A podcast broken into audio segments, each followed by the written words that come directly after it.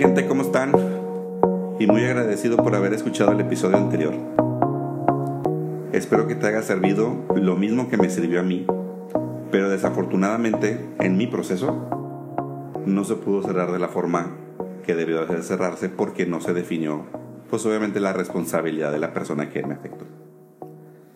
El ajustador turnó y mandó a un abogado de siniestros. La verdad es la primera vez que me toca. Y a mí me pasó en esta ocasión que me asignaron un abogado de siniestros autos, que no sé qué hace un abogado o qué debe de estudiar, o si necesita una certificación o una autorización, y la verdad en qué está facultado para poderme ayudar. Si tú quieres saber qué es lo que hace este personaje dentro de un siniestro de autos, quédate y sígueme escuchando. La verdad te va a encantar el episodio.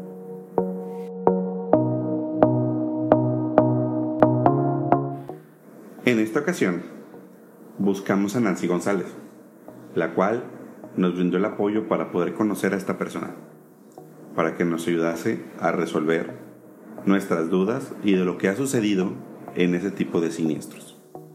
Acompáñame a conocer a la licenciada Karina.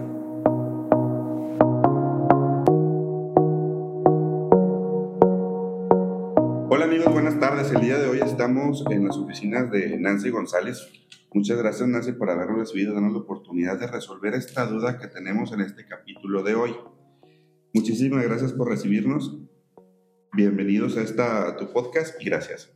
Muchas gracias a ti Armando por habernos invitado y pues por eh, permitirnos colaborar para con todos los escuchas sobre las dudas que han tenido y pues retroalimentarlos sobre el tema legal.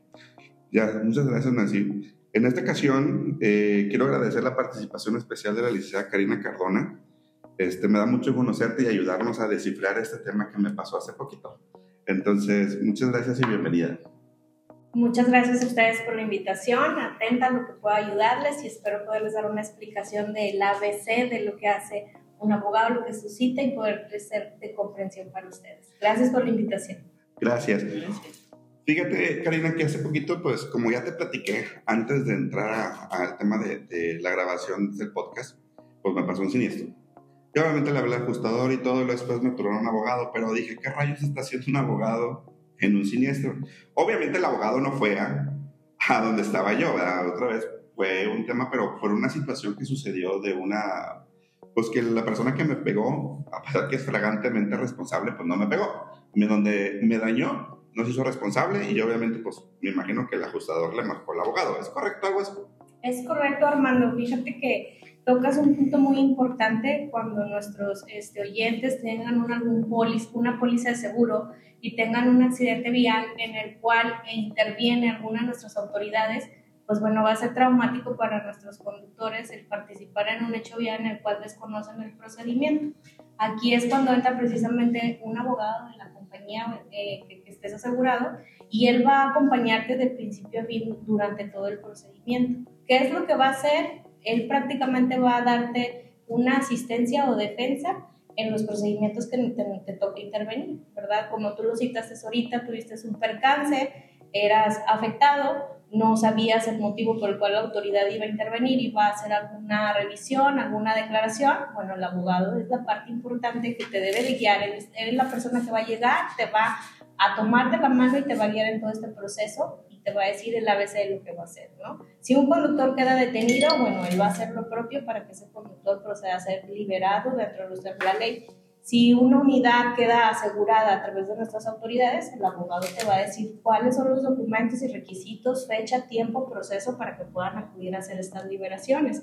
Y si las unidades quedan simplemente detenidas, pues bueno, el abogado te va a indicar qué documentos son los que se deben presentar, cuándo vas a ir con el abogado, ante qué autoridad y qué es lo que van a hacer. Realmente esto es lo que viene siendo nuestra parte de gestión legal en lo que viene siendo la asistencia. Es un acompañamiento de principio.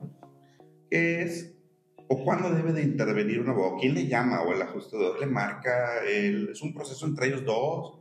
¿O en qué momento define el ajustador que debe de intervenir un abogado? Okay.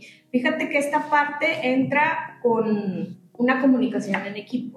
Eh, generalmente el asegurado, la parte importante es que el reporte a la compañía de seguros La compañía de seguros va a llegar a través del ajustador, va a analizar el siniestro, va a empezar a revisar las declaraciones y si él considera que existe la necesidad de intervenir por parte de un abogado porque va a llegar una autoridad y va a haber algún tipo de tensión o existe alguna consecuencia de lesiones o homicidio en el siniestro, va a marcarle al abogado. Esto es rutinario, esto se hace por medio de un proceso interno entre compañías, generalmente reportan que se requiere el abogado y el abogado le mandan a llamar por, por una llamada y en esta llamada el abogado le van a explicar qué es lo que sucedió. Y cuando el abogado ya hace la intervención con el cliente, le extrae la información de primera mano y lo va a ir a representar ante las autoridades. Puede ser que el conductor esté detenido, él va a llegar, se va a presentar, le va a decir cómo fueron los hechos, va a recabar la información que la autoridad recabó. En este caso es un parte de, de un siniestro en el cual la autoridad refiere la fecha del siniestro, el, el lugar del siniestro, identifica las unidades siniestradas y ahí el abogado va a hacer la explicación al cliente de lo que va a tener que hacer. Posiblemente le va a pedir documentos para verificar dónde vive y acreditar que él es una persona que vive en la entidad y que en efecto si va a haber necesidad en ese momento de presentar algún tipo de denuncia, lo van a hacer con el apoyo y asesoría del abogado, ¿verdad?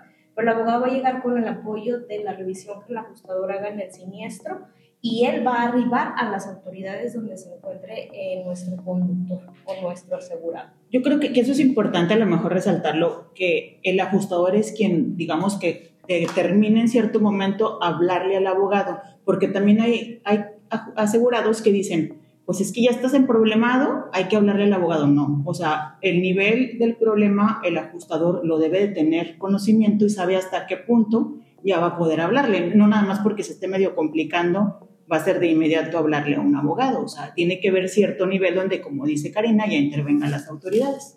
Sí, es, es correcto. No hay que confundir que el abogado va a llegar y va a hacer una catafixia por nuestro cliente. Muchos clientes piensan eso, que el abogado va a llegar, se va a quedar ahí y el cliente ya se va a poder liberar. No hay que pasar desapercibido el hecho que nuestra misma autoridad llega, debe de conocer y poner una disposición, ¿no? Como es el parte de accidente. Entonces el abogado va a ser el superhéroe de nuestro cliente para hacer lo que se necesite hacer y destrabar el proceso que se tenga que realizar. Entonces sí hay que ser muy claros en este proceso, que el abogado llega ante las autoridades y no en el lugar del siniestro. El lugar del siniestro es facultad exclusiva de nuestro ajustador, pero nuestro abogado va a hacer lo que le toca ante las autoridades eh, correspondientes. ¿Cuáles serían en ese tema?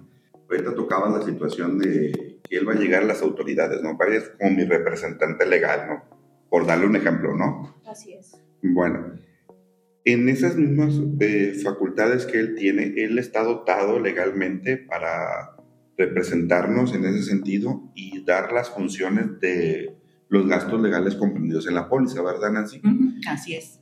En este caso, ¿qué funciones, aparte de las que comentaste, tiene el abogado frente a la autoridad? Como representante, Como representante del asegurado. Del asegurado, porque en este momento me imagino que es representante, está representando al asegurado, bajo pues, un dictamen y un escrito que se dio en el lugar del siniestro. Estamos hablando en un tiempo posterior, ¿no? al día siguiente o en los dos días, que es una representación frente a la autoridad. Adicional a lo que ya comentas, ¿qué otras facultades o funciones él tiene de gestoría? Él puede pagar multas, la parte de la adelantar de la parte administrativa. ¿Por qué? Porque relacionado a eso nos toca a veces ciertas situaciones en el cual, oye, es que pues hay que pagar esto para proceder esto. En este caso, ¿cómo funciona? Muy bien, mira, deja, te explico porque tocas muchos puntos importantes. Un punto es que el abogado va a ser el representante del conductor, ¿verdad? Quien generalmente, quien conduce es el que comete alguna imprudencia al manejar. Y la ley que nosotros tenemos en cuanto al código establece que la conducta que se reprocha es a nuestro conductor. Entonces, la primera representación que va a hacer el abogado es al conductor. Si el conductor está detenido por una cuestión de hecho vial, y dependiendo del resultado, lesiones, daño o homicidio, él lo primero que va a hacer es tratar de recuperar la libertad del conductor. ¿Y cómo lo va a hacer? Ah, bueno, no es simplemente llegar y decir, vengo por el conductor, dámelo y ya. No, realmente él va a llegar, va a haber una declaración que generalmente se le llama este, entrevistas actualmente con el cambio de nuestra ley, el Ministerio Público le va a abrir esa pauta para decir, a ver, ¿qué pasó? ¿Quieres declarar? No sé si has escuchado, Armando, el término del artículo 20, quien quiera declarar. Sí, famosísimo, me tocó escucharlo. Exactamente, aquí es esa parte, vaya, porque el conductor tiene ese derecho y obligación de decir, ¿sabes qué? Sí quiero declarar porque quiero que conozcas lo que sucedió y quiero que sepas mi versión. Pero también puede suceder que el abogado, al momento de revisar el siniestro, exista o vea algunos indicativos que le puedan perjudicar a nuestro conductor y él que le va a decir, ¿sabes qué? Vamos a reservarnos, mejor vamos a guardar silencio, calladitos, pausaditos, déjame hacer mi trabajo, ¿no? Entonces, el ponderarte un tipo de siniestro y decirte la generalidad es que se acoja al artículo 20, que es como lo conocemos por constitución, este, el abogado tiene que valorar. A veces va a ser necesario que nuestro conductor declare, pero hay veces que va a ser necesario que guarde silencio. Esa es una parte importante que representa al conductor. En esa entrevista, el conductor le da la facultad a nuestro abogado de ser su representante legal.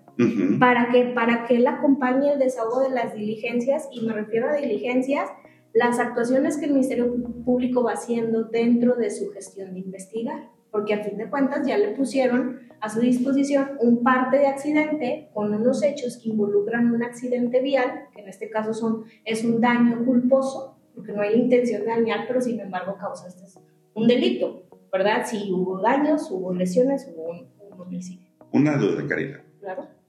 ¿Qué es un daño culposo? Este, se escucha muy así, este, drástico, eh, muy, muy... Muy fifí. Muy, sí, complicado, ¿no? Tal vez pues, posible de escuchar. La culpa viene a establecer que no tengo ninguna intención de dañarte. Digamos que ahorita en este momento yo agarro el mouse y te lo aviento. Yo tuve una intención de causarte ese daño. Más sin embargo, si yo levanto la mano y se me zafa mi pulsera y te pego y te lesiono, yo no tuve la intención de dañarte. Entonces, aquí el hecho vial es eso. La culpa se deriva a una imprudencia o una falta de intención en dañarte. Generalmente van nuestros conductores manejando, a nosotros nos pasa, vamos en nuestra corredera diaria, queremos llegar a su trabajo, se nos atraviesa una persona y se suscita un siniestro. Entonces, las consecuencias de este evento vial son porque no hay intención, sin embargo, se producen por alguna imprudencia al manejar. Alguien no respetó el semáforo, eh, no respetó la distancia de seguridad, invadió intempestivamente el, el, el, carril. Entonces todos esos siniestros vienen a hacer precisamente ese daño de culpa. Te causa un daño, pero no tuve la intención. Sin embargo, se debió a una imprudencia y por eso nuestra legislación no lo califica como un delito. Yo quisiera agregar una pregunta que a lo mejor este, eh, ya lo sabemos, ya lo sabemos, pero sí me gustaría que las personas que nos escuchan les quedara muy claro. Tú comentaste ahorita que la representante legal es hacia el conductor. ¿Qué pasa si el conductor no figura en la póliza? Ok, fíjate que esa parte es en el tema del propietario. Ahorita hablamos de una unidad que se siniestró y que nuestra representación es al conductor. El abogado también tiene ese doble juego. Posiblemente el conductor no es el mismo propietario, y el propietario de la unidad va a tener que acreditar esa propiedad ante la autoridad porque él se duele de ese bien. Entonces, aquí el abogado va a entrar a hacer una denuncia que nosotros conocemos como querella, es simplemente el término, porque al fin de cuentas es lo mismo. Hacer del conocimiento por escrito qué fue lo que sucedió, a quién dañó y quién es el propietario de ese bien. Documentos rutinarios como factura, tarjeta de circulación, son documentos que se van a acompañar este escrito y se le va a decir al Ministerio Público, tal día, tal lugar, me, dañaron mi unidad y aquí te justifico la propiedad. Y en una parte de ese escrito, el propietario de la unidad le va a dar la voz al abogado para que también lo represente. Ok, entonces como que si yo le prestara el carro, digamos que a mi mamá, y ella tiene el accidente, ella ocupa del apoyo legal, se le va a brindar, porque yo justifico la propiedad. Es correcto, sí. Dentro de la carpeta de investigación que se le llama el cúmulo de diligencias del Ministerio Público, va a haber una oportunidad para que se presente esa querella y el abogado va a estar presente en esa denuncia como abogado de tu mamá. Ah, perfecto. Fíjate que es algo que pasa actualmente y pues todos prestamos el carro, ¿no?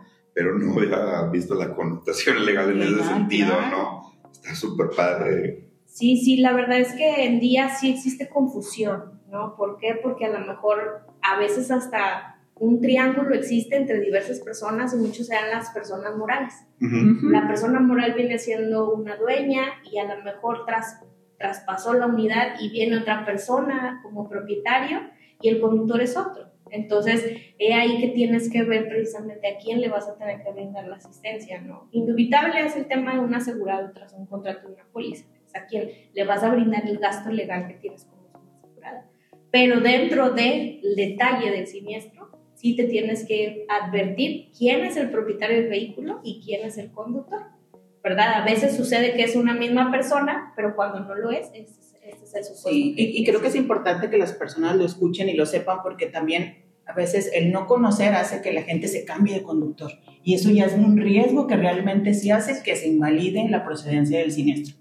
Cuando hay cambios de conductores y que pues es que este no era y se cambian, ahí a lo mejor ahí sí lo agravan. Sí, es correcto, un total desconocimiento de la procedencia y ya es, bueno, vamos a cambiar, pero a lo, mejor ellos mismos se perjudican, ¿no? Por, por, el desconocimiento de esta gestión legal, que es totalmente indistinta. Todo lo que has comentado pasa, sucede y en la realidad opera, sin problema en esa parte. ¿En qué parte terminan las funciones de un abogado? ¿Dónde acaban eh, las funciones de No hablo del tema eh, de la póliza en ese sentido, porque al final se viene la asistencia, el servicio, la atención. Pero ¿en qué momento se acaba el servicio del abogado en un siniestro? Por ejemplo, en el mío, ¿en qué momento se va a acabar el servicio de mi abogado? Este, cuando ya acepte la responsabilidad, cuando el juez determine el fallo, ¿dónde, en qué parte se acaba el servicio de, del abogado?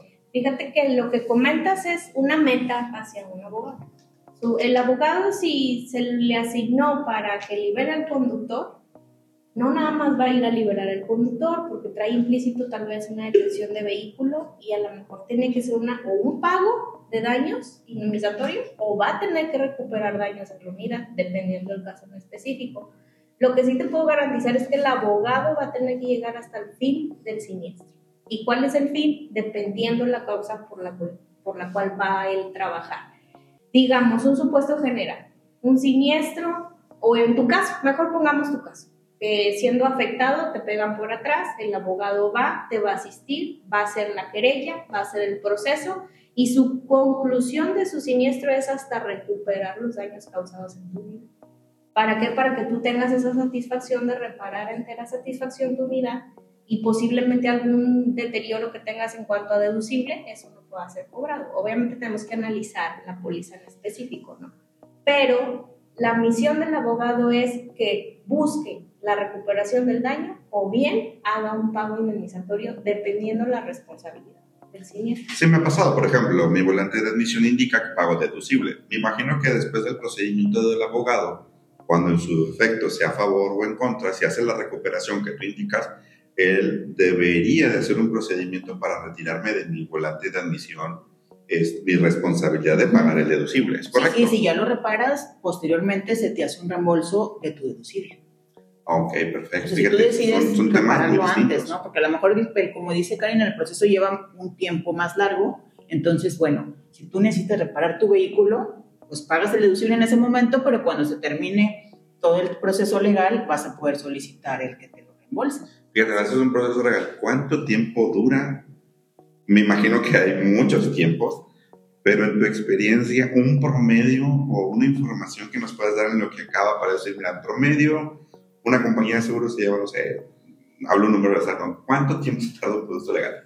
Haces una pregunta difícil, Armando, porque a todos nuestros oyentes nos interesa tiempos. Dame tiempos. ¿Cuándo voy a tener ya dijo El tiempo, cuánto cuesta y si me lo puedes dar al menor tiempo y más barato, te lo compro. Y como todo mexicano es ya, ya, ya, ¿no? Entonces, creo que es una pregunta importante. Sin embargo, tanto te puedo dar un tiempo de conclusión inmediato. ¿Por qué? Porque el abogado lo asignaste, resulta que sí somos afectados y está haciendo una recuperación en ese momento como puede ser un caso complejo en el cual no acepten y tengamos que agotar toda la carpeta de investigación hasta llegar hasta una determinación con nuestros peritos oficiales. Ellos te van a dar una opinión y ahí es donde tú vas a tener que decir, o voy como responsable o voy como... A conveniencia. Así es. En, en, en, obviamente vamos a tener una, una apreciación general del, Perdón, ya se me No te preocupes. Pero aquí estamos vamos a tener una apreciación general del siniestro. Cuando llega ajustador, el ajustador va a ver, va a analizar, por decir, le va a echar un ojito y va a decir, bueno, pues el siniestro sí se ve que el cliente de nosotros puede ser responsable, pero como no lo puede ser. Entonces, eso sí tenemos una estimación de cómo vamos en cuanto a responsabilidad.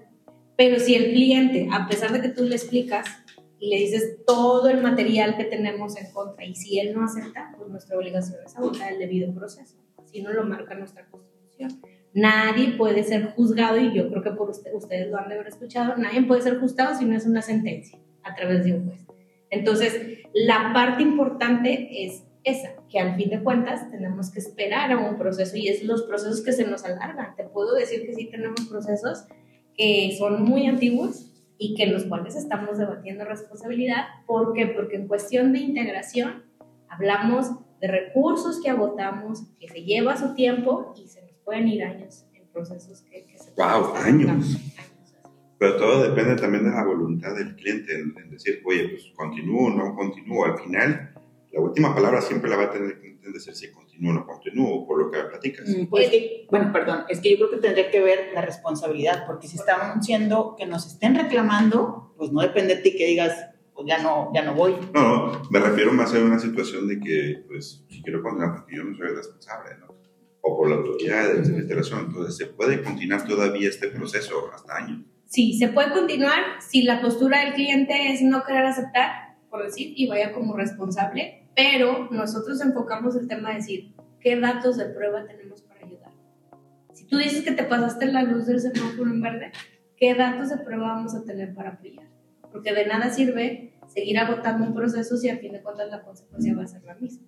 Sí, no, si estamos el fin, no va a justificar todo el tiempo que te llevas, ¿no? y al final como quiere hacer una afectación. Así es. Entonces, los derechos son, son, este, están vigentes, no se pueden corromper, no se pueden cortar.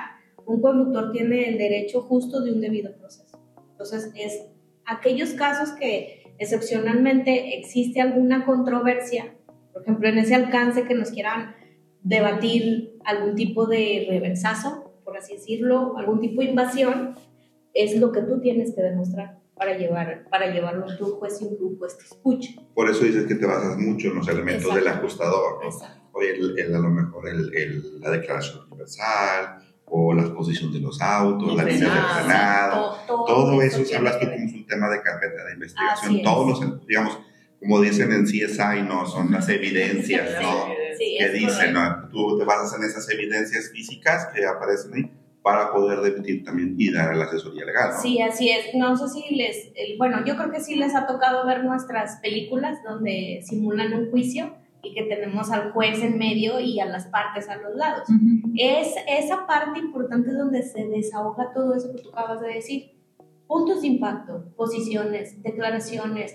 En un accidente mucho te va a ayudar hoy en día que tengas tal vez testigos y que tengas a lo mejor alguna cámara que haya grabado el momento preciso. Es difícil. Hoy en día nuestros clientes o nuestros asegurados en las unidades están poniendo dispositivos de videocámara.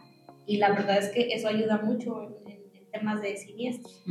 ¿Por qué? Porque te da claridad y qué mejor que un juez o una autoridad les des la pauta y decir, oye, las cosas no son así. Fíjate que comentas algo importante que acabas de decir. Entonces, realmente si me llegan a pegar mi auto, no me muevo del lugar del...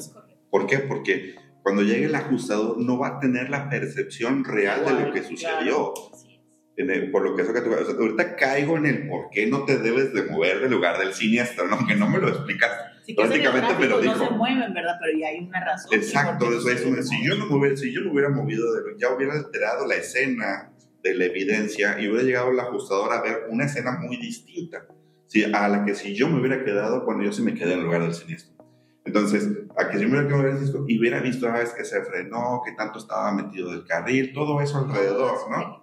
Entonces, prácticamente, yo recomendaría de favor, señores, los que todos me estén escuchando, no se muevan, por favor, cuando les, lleguen a pegar. Lo que les griten. Les griten lo que les griten y les piten lo que les piten, por favor. La presión está inmensa en, nuestro estado y es que a, a, menos de una milésima de segundo ya cambia el semáforo verde y te están pitando. Sí. pero el hecho es que pues tú eres el agraviado, ¿no? Y el perjudicado va a ser directamente el quien dice, por quedar bien, ah, puede que salga responsable cuando no lo soy. Entonces, pues mejor me quedo donde soy. Porque estamos hablando de dinero al final del día. Así es, así es. Y detrás de todo esto es un perjuicio para el cliente. Es me aguanto el pipi pipi contra pagar mi deducible, ¿no? Es correcto. Madre mía. Hay que esperar. Ahí ya entra el tema de ver algún tipo de cobertura en beneficio. Ya, ya sería tema, Otro tema. de otro, De otro de- tema, de- de otro. Exactamente. De otra sesión. Perfecto. Yo, yo también tengo una duda en ese sentido. Es necesario, bueno, yo sé, porque lo que hemos platicado en ese sentido, que los ajustadores requieren una, una licencia de ajustador para ante la Comisión Nacional de Seguros y Fianzas. Pero el abogado también requiere una licencia o cómo se dice cuando sale de la escuela de derecho, ya soy abogado de cine, o qué pasa ahí, ¿no? Esa- ese sentido, o si es de divorcio, no sé, hablo una, una burrez, pero al final del día creo que me entendí en el Claro, contexto, sí. ¿no? Sí, sí. Este, como ajustador, sí, es un hecho que necesitas un tipo de licencia. Como abogado, obviamente, no sé si han escuchado por ahí abogados patito o abogados que no tienen una cédula profesional que Ajá. los califique con la capacidad de llevar una defensa. En el tema de especializarse en una área, no maneja la, la, la carrera una especialización. Por ejemplo, me voy a especializar en delitos, que nosotros lo conocemos como temas penales, viene de una pena. Eh, en el tema de familiar, tú lo citaste, ¿no? que casi no te da hora, los divorcios, no hay una cédula como tal. Pero el abogado, para que funja y entre a hacer su gestión, sí necesita una cédula profesional. Obviamente tenemos un, esca- un- escalamiento. Si un abogado necesita más especialización, bueno, viene el tema de las maestrías y a eso nosotros los aplaudimos, buscamos la experiencia, que tengan precisamente en esta parte un, un maestro que esté en, en la compañía trabajando, qué padre, tiene una amplia y vasta aceptación en cuanto a maestría, ya como, como una cédula profesional como. Pero un abogado que no tenga una cédula no puede desempeñar esa asesoría legal al cliente, debe tener una capacidad alta, vasta y una experiencia en el campo para que le pueda brindar al cliente esa seguridad, que al fin de cuentas es lo que vamos a tener que buscar tú imagínate, me darás tu retroalimentación. Cuando te dijeron, te voy a dar un abogado que jamás has visto, que jamás has platicado, ¿qué confianza le vas a dar a una persona que llega y no sabes quién es? Si realmente te lo están mandando o no te lo están mandando. Entonces, la parte de nosotros sensible hacia el cliente es ganarme su confianza, porque jamás he hablado contigo. ¿Y cómo lo voy a hacer? Pues bueno, participando en el hecho de, de la asignación, de la capacidad que tengo y obviamente de que conoce lo que va a hacer. Sí, regularmente tenemos la, vaya, nuestra cultura y nuestra mente como las películas de Pedro Infante, ¿no? Que tenía Pedro Infante de padre, Pedro Infante de abogado y Pedro Infante de médico, ¿no? Y son las personas que culturalmente le tenemos mayor confianza, ¿no? Va a ser y cuentas tus penas al padre, y va a ser y cuentas tus penas al abogado, y va a ser cuentas al médico, ¿no? Y cuando llegas, pues no lo conoces, pasa ese choque de pues no conozco, le voy a decir esto, y si a lo mejor él se arregla, porque pasa. Lo que pasa en ese mundo de tu cabeza es si él se está arreglando con el otro y si no sé qué, y empieza la desconfianza, y como dices tú, conforme pasa el tiempo, te vas ganando la confianza de tu abogado. Entonces, eh, es algo muy, una línea muy Una delgadita, línea ¿no? delgada, sí, totalmente delgada y más que nada que nuestros clientes brinden esa confianza de que lo represente es lo que ten- es con nuestro principal objetivo. Ahorita que estábamos comentando, viendo esa situación que es especialidad, me imagino que no es lo mismo un abogado que trata siniestros en autos, por ejemplo, de dentro de los mismos autos, pues están las motos, el tractocamión y, y el auto en sí, ¿no? En ese tema. Pero también es muy distinto también el tipo de abogado que puede haber gastos médicos y vida y todo lo demás, ¿no? También requiere otra especialidad distinta. Sí, mira, en el tema de gastos médicos, eh, obviamente la plataforma es distinta, por ponerlo como plataforma, porque en sí el área es distinta. Todo este tema de contratos, gastos médicos, reclamación, sí debe ser un abogado especialista en materia civil o contractual. Ok. Sí, ahí sí el abogado que se va a especializar es porque debe de ver todo este tema de civil. Vienen precisamente derivado de contratos. En el tema penal es tal cual te, te comentaba, ¿no? Debe de tener una cédula como tal y que él tenga la experiencia en el campo. ¿Por qué? Porque no puedes traerte un fiscalista a que te libere un conductor. Pues no, no, no, no hay una relación, no vas a ver realmente qué hacer. Pero sí debe de tener una cédula, diferente a que le mandes a hablar, por ejemplo, el amigo del amigo del amigo que resulta que era abogado y que no era abogado, pero porque estudió la carrera y la dejó trunca. bueno, es que es mi hijo, ¿no? El que sí sabe de legal. Correcto. Pasa ese Es tema, ¿no? correcto, sí. Hoy en día eso se da bastantísimo, ¿no? El amigo del amigo que me dijo que no era así, desconocimiento total de la materia. Y solamente este, creo que traza el proceso. Sí, totalmente. Y a lo mejor una mala asesoría. Mm. Y es cuando te me mandan a ver y tú dices, tú no me estás apoyando, realmente a veces te toca ser serio en el tema y decir, sabes que en este caso sí te va a tocar perder, definitivamente, exactamente. ¿Y a quién le gusta escuchar eso? Pues no, a nadie nos gusta pagar porque el perder significa que tengo que pagar, ¿no? Entonces, hablando desde ese punto, pues nadie nos gusta pagar. ¿Es igual un siniestro de auto, de una moto o de un tractor camión? ¿O varían por la Como lo vimos la vez pasada, eh, cuando hablábamos del tema de pólizas, pues son montos más grandotes, ¿no? En tema de tractos. Y hablamos de daños mucho más grandes, a lo mejor en un auto más pequeño, en una moto, no, pero desde el punto de vista de riesgo, pues es más riesgoso el tema de, de la motocicleta porque pues estás más, Más expuesto, expuesto. Claro. en esa situación, en el auto a lo mejor más protegido, pero es más familiar, y en el tracto camión pues traes carga y todo lo demás. ¿El procedimiento del abogado es similar o hay alguna variación? Cuando el abogado interviene en el tipo de vehículos, no hay diferencia. La Ok. autoridad no te va a hacer una distinción. El vehículo auto se va a este proceso. Realmente es lo mismo. Una moto, un vehículo particular, un camión de carga va a ser exactamente lo mismo. Recordemos que nuestra, nuestro estado tiene una regla, una regla general, y esa regla general pues viene establecida en lo que viene siendo el reglamento de tránsito. El reglamento de tránsito sí te va a hacer esa especificación. Este vehículo es un tipo especial y dónde puede circular y dónde no puede circular. Es la diferencia que connotamos. Y colación a esto, cuando hablamos de tractos, el procedimiento, vuelvo a decir, es lo mismo, pero sí te necesitas ver qué proceso le vas a dar. Porque pues vamos a, a un ejemplo que, que se da mucho en en el día. Un conductor que trae un tracto, pero su localidad o vivienda no es en el estado en el que se suscita el siniestro, va a ser un tema complejo para poder acreditar su liberación. Porque al fin de cuentas lo que busca la autoridad es que un conductor quien cometió un hecho vial esté presente en las diligencias. ¿Y qué sucede cuando no no vive en el estado? El juez va a decir o el Ministerio Público va a decir, oye, hay riesgo porque no es de aquí, a lo mejor se va a ir no. y mi proceso me lo vas a ¿no? Entonces, ¿qué haces ahí? Bueno, empiezas a ver precisamente la relación patrón-conductor, desde cuándo trabaja en la empresa y empiezas a tratar de justificar esa relación, además de que tenga algún tipo de conocido, familiar en la entidad o simplemente saber dónde vives. ¿Dónde vives? No, pues vivo en Chihuahua y choque Nuevo León. Bueno, hay que acreditar que, que eres una buena persona, que trabajas en esta empresa, este, que todo el tiempo has estado radicando en Chihuahua, ¿no? Entonces, sí, sí se da ese tipo de cosas hoy en día, más con el, el tema de vehículos de carga, que usualmente son los que andan por Circulan toda- todo el país. Exactamente, por toda nuestra república. Y es donde el abogado, una de las funciones del abogado es, a ver, ¿cómo le vamos a hacer aquí para justificar que no vamos a entorpecer el proceso? Hay mucha infinidad de reglas, no vamos a acabar armando aquí. Realmente nos ponemos Bueno, a ver. espero, espero que en el futuro nos dé más tiempo en esa situación, ¿no? Una pregunta adicional que quería comentar. ¿Qué pasa? Ahorita que estabas comentando y platicaste el tema de vigencia. Yo tengo el siniestro como me pasó y al cortar la vigencia y renovar, se continúa con el siniestro. Aunque se venza mi póliza con ese siniestro anterior, mi, mi procedimiento legal continúa. Sí, totalmente. Aunque Totalmente. no sea la misma compañía o sea distinta Eh, compañía de seguros. Mientras tu siniestro está reportado en vigencia, el abogado tiene la labor de seguir su proceso y es una pregunta que inclusive me llaman a mí y me preguntan, Lick, es que ya no estoy vigente. Pero la- acuérdate que señalamos que el punto del abogado es hasta su conclusión.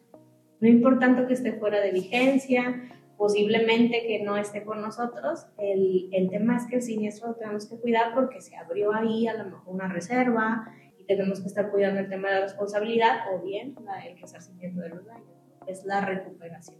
Pero el abogado va a, a llevarlo hasta su conclusión. Mira, es algo que me llamó mucho la atención porque A lo mejor dices tú, bueno, yo sí todavía continúo porque el patrocinador del, del- a mí me pasó Y que no se cambie. que no se acabe. Sí, nuestra finalidad es que la- el cliente siga. Mira qué padre. Hoy una, una pregunta adicional. Hay muchas, demasiadas preguntas, pero eh, la verdad de las más, cosas más. es que estuve sentado unos 5 o 10 minutos pensando que iba a preguntarle todo ese tiempo. Entonces me fue, llegaron a llegar muchas ideas, ¿no? En ese Sí. tema, ¿no? Sobre todo porque hasta dónde podemos decir o hasta dónde puedo exigir a un abogado rapidez, prontitud en esa situación. Sí se puede, porque acuérdate que al fin de cuentas el, el contrato lo tienes. Ujú. Tienes la cobertura de gasto legal. Entonces la principal repercusión del cliente es defiéndeme. O sea, si me tienes que defender, defiéndeme y llévame hasta donde me tengas que defender. Y contrario es, al fin, al, al fin del- de cuentas, que el abogado te diga, ok, ya te defendí y esto es lo que vamos a hacer para conclusión. Entonces, el cliente tiene que pedirle al abogado de forma clara, ¿qué estás haciendo? Explícamelo. Ah, es que ya fui le levantamos la diligencia, por ejemplo, así rutinariamente. Levantamos la diligencia y lo acogemos al artículo 20 y usted no va a declarar. ¿Qué te va a decir cliente? ¿Qué es eso? Entonces, la, la intención es que le expliques qué es, desde el tema de la constitución, qué es declarar, qué no es declarar, qué le puede ayudar, qué no le puede ayudar, pero en sí el reclamo del cliente hacia el abogado es defiéndeme. ¿Estás aquí presente? Dime qué vamos a hacer. Plan A, plan B o hasta el plan C, porque todo se vale, ¿no? Todo es debatible en nuestra legislación.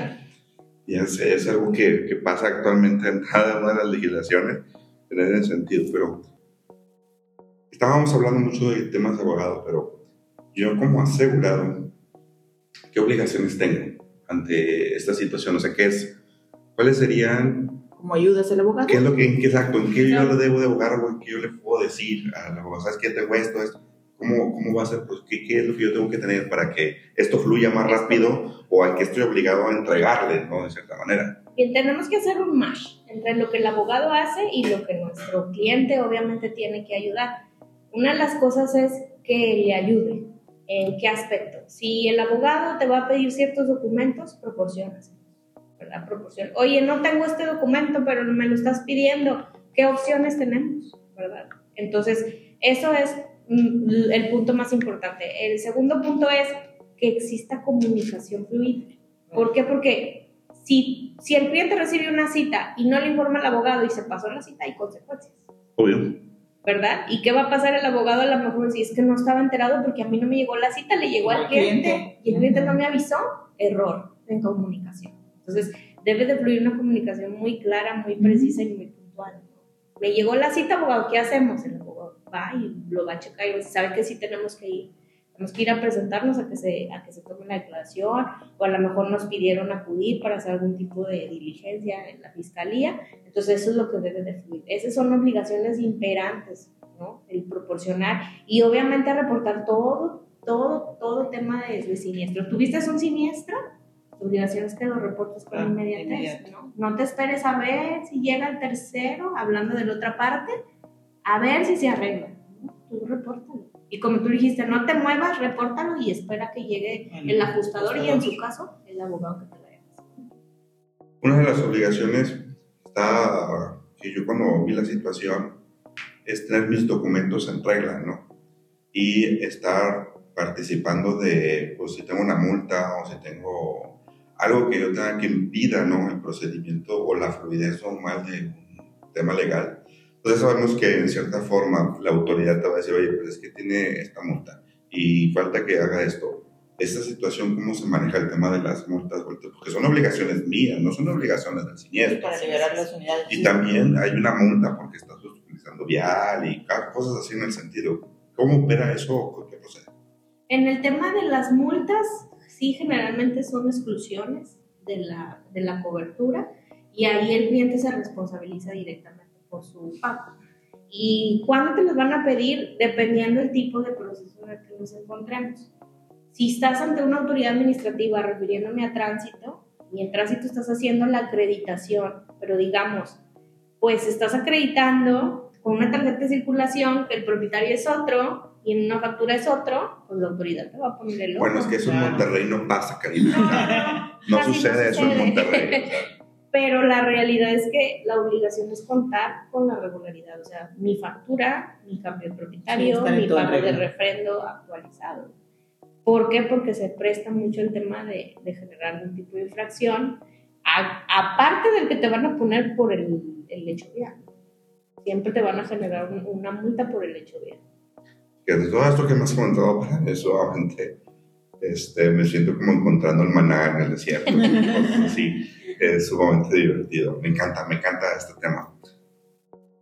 Pero, cambiando un poquito la situación, ¿qué, ¿cuál ha sido para ti, como abogado de siniestros autos, el siniestro en lo personal te ha impactado y te ha dejado a ti? Si nos lo puedes compartir sería genial. Esa sería la primera. Y la segunda pregunta es, ¿cómo lo superaste? Porque un- veo que a veces son tantas cosas las que se incluyen dentro de un siniestro. Ahorita hablamos del mío y es algo que terminó en una situación física, eh, que es Man- daños materiales, ¿no? claro. Pero también hay situaciones en las cuales incluyen pues, pérdidas de vida pérdidas orgánicas, este, que perdió un pie, un brazo, un ojo, o la, o la vida en sí en general. Y a veces hay temas que la, eh, me sorprende mucho ver los abogados en la tele que está, tienen cierta insensibilidad, pero En fríos algunas ocasiones. por las ¿no? ocasiones, ¿no? Y dices tú, qué miedo, o sea, pero para ti, Karina, ¿cuál es el siniestro en toda tu experiencia que te más te ha impactado? ¿Y cómo, cómo lo has superado? Claro, mira, este, la parte que me toca ver no es fácil.